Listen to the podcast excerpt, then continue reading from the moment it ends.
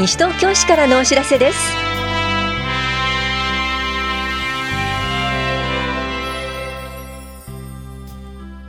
今日は休日診療を行っている当番の病院。西東京市ウェブアンケートなどについてお知らせします。インタビュールームお話は西東京市スポーツセンターの道面木亮介館長。テーマはイコイーナを探せ。西東京アドベンチャーストーリー第7章です。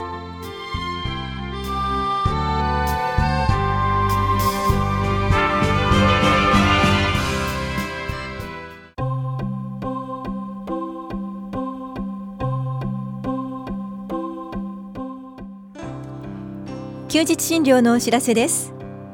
今日この時間診療を行っている病院は緑城三丁目の田無病院と中町一丁目休日診療所です。田無病院の診療時間は夜10時までで電話番号は461の2682 461の2682休日診療所の診療時間は夜9時までで電話番号は424の3331 424の3331です。受診の際は小児科など診療科目をお問い合わせの上お出かけください。また健康保険証と診察代をお持ちください。休日診療のお知らせでした。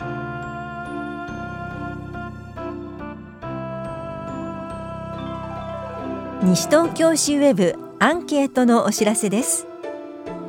市のホームページでアンケートを実施しています。ホームページをより良いものとするためにぜひ皆さんの意見をお聞かせください。期間は7月22日までです。市のホームページは7月15日号の広報西東京3面の QR コードから行くこともできます。棚視聴者秘書広報課からのお知らせでした。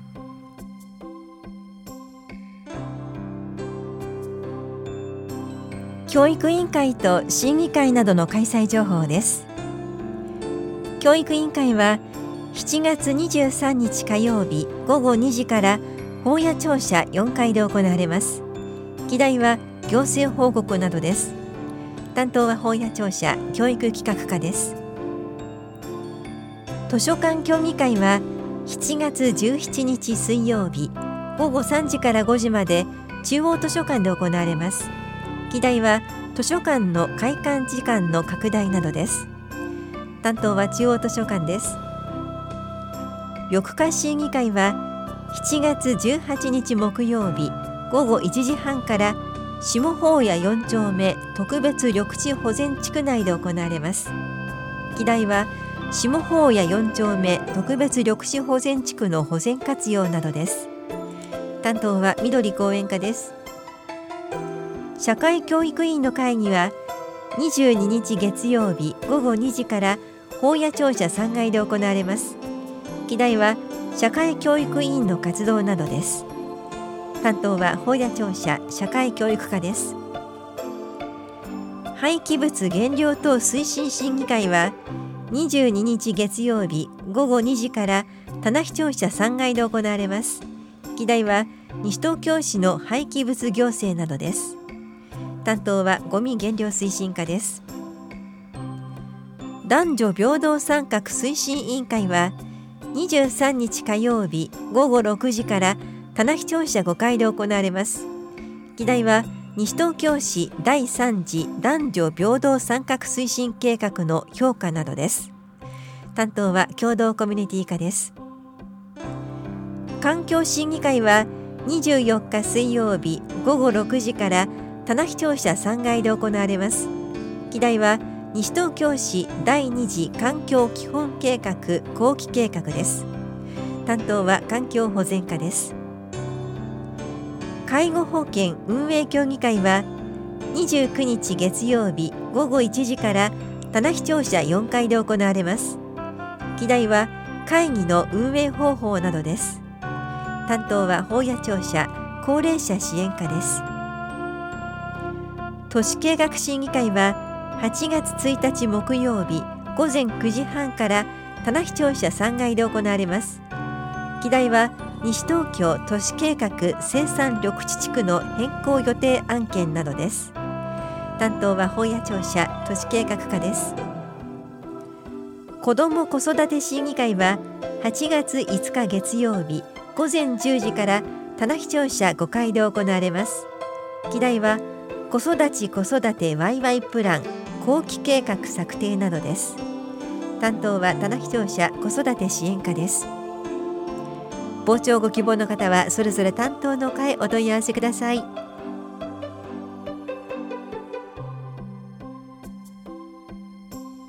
心身障害者医療費助成制度マルショーが変わります。高齢者の医療の確保に関する法律の改正に伴い今年8月1日からマルショーの80136から始まる受給者証をお持ちの方市民税課税者の方の負担上限額が変わります。同一の医療機関で1ヶ月の負担額が1万8000円に達したときはその医療機関においてその月のそれ以上の窓口負担はありません。外来療養は年間上限14万4000円が設定されます。入院の場合過去12ヶ月以内に3回以上上限5万7600円に達した場合は新たに多数回が設定され4回目からは上限額が4万4400円に下がります。なお80137から始まる一部負担なしの受給者証をお持ちの方市民税非課税の方は変更ありません。詳しくは東京都福祉保健局医療女性課までお問い合わせください。障害福祉課からのお知らせでした。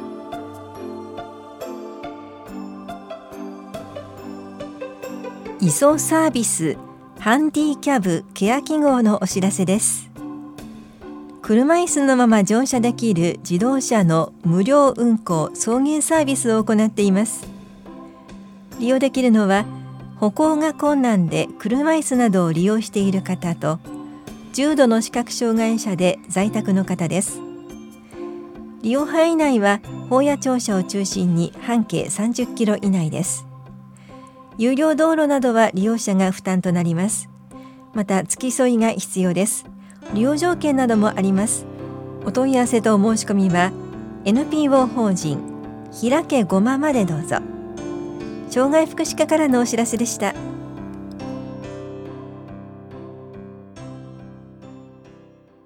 インタビュールーム。お話は西東京市スポーツセンター館長道面木亮介さん。テーマはイコイーナを探せ。西東京アドベンチャーストーリー第7章。担当は近藤直子です。イコイーナを探せ今年も開催されます。館長どんなイベントか改めて教えてください。はいこのイコイーナを探せというイベントなんですけれども、えーと、西東京市を舞台にえー、とまた夏休み期間に開始になりますので、えー、夏休みの思い出作りとして、えー、と非常に、あの皆様に楽しんでいただいているイベントになっています。第7章ということは今回7回目になると思うんですが、これまでのイベントはいかがでしたか？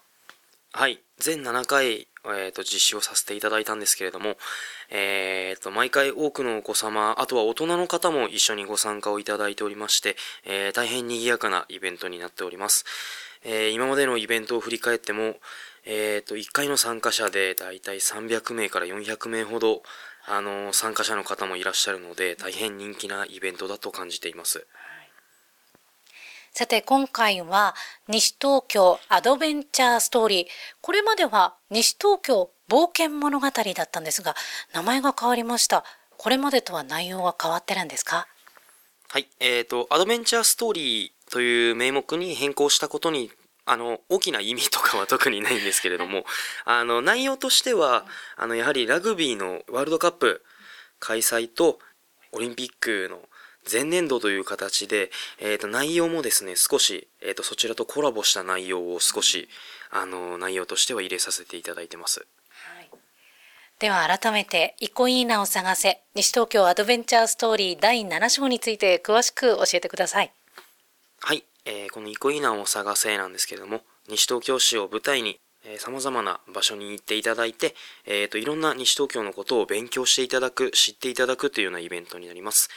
こちらの参加方法なんですけれども、えーと、西東京市スポーツセンター、えー、田無にある総合体育館またはキラットの方で、えー、専用のアドベンチャーブックを無料で配布しておりますので、えーとそのアドベンチャーブックを持って参加をしていただくような形になります。はい。様々な施設を巡られるそうですが、例えば西東京市内どんな施設を巡るんですか？はい、えーと、こちらが宝屋にある、えー、宝屋庁舎、田無にある田無庁舎や、あとはひばりが丘図書館や八木沢公民館といった、えーと、様々な図書館や公民館、えー、公共施設、もしくは、えー、本屋駅や田無駅も施設の参加のポイントになってますね。このアドベンチャーストーリー、スタートはいつからでしょうか？はい、えー、7月20日土曜日から9月の1日の日曜日まで開催しています。え、ぜひ夏休み中ですからね、多くのお子さんに参加していただきたいと思います。それではこのイコイーナを探せ西東京アドベンチャーストーリー第7章詳しいお問い合わせはどちらまでしたらよろしいでしょうか？はい、えーと、先ほどの場所にも出ましたけれども、スポーツセンター、えー、総合体育館、キラットの方に、えーと、お電話、またはそちらの各所のホームページにも、あのー、参加方法や、今ご説明させていただいた、えー、イコイナーを探せについての詳細も掲載がありますので、そちらをご確認いただければと思います。それでは、最後に、ラジオをお聞きの皆さんへ一言お願いします。はい、えー、冒頭にもありましたけれども、今年で約7回目、7回も実施をさせていただいているので、私たちもあの大変人気のあるイベントで、私たち自身も、えーと、開催を楽しみに毎年しております。ぜひ、西東京市の皆さんにも、7回目ではありますけれども、7回全部来てますよっていう方でも、ぜひ、あの、参加していただければと思っておりますので、皆様のご参加をお待ちしております。ありがとうございます。インタビュールーム。テーマは、イコイーナを探せ西東京アドベンチャーストーリー第7章お話は西東京市スポーツセンター館長道面木亮介さんでした。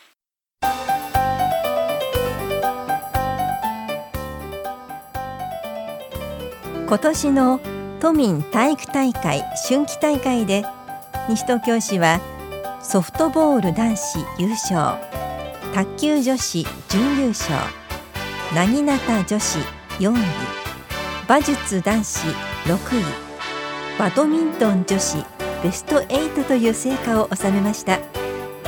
詳しくは NPO 法人西東京市体育協会までお問い合わせください。スポーツ振興課からのお知らせでした。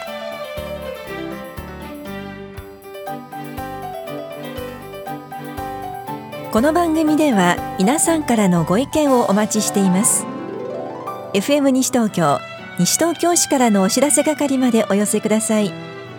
またお知らせについての詳しい内容は広報西東京や西東京市ウェブをご覧いただくか西東京市役所までお問い合わせください。電話番号は042-464-1311 042-464-1311番です。以上西東京市からのお知らせ亀井さゆりでした。